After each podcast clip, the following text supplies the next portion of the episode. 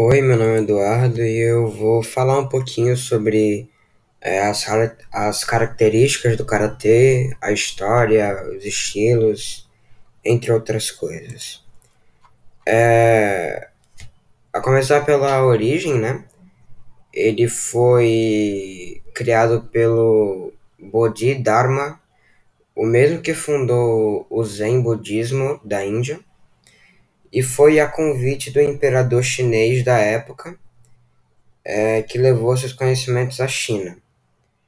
Mas foi na ilha de Okinawa, localizada no sul do Japão, que o karatê se tornou conhecido. Existem alguns estilos de, do karatê. São eles o Goju Rui, o Shotokan, o Shiturui e o Shorin-rui.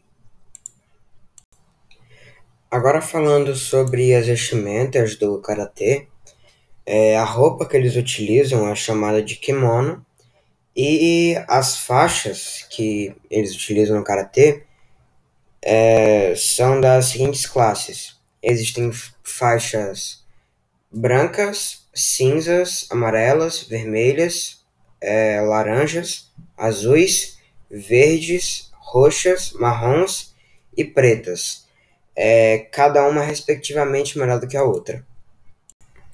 E por último, eu vou expor minha opinião a respeito da importância das lutas, né? É, eu acredito que elas sejam importantes não só para nos deixar em forma, mas também servem como uma forma de autodefesa, né? Para situações bem específicas é, você pode utilizar o que você aprendeu com as lutas para se defender. Então, é isso.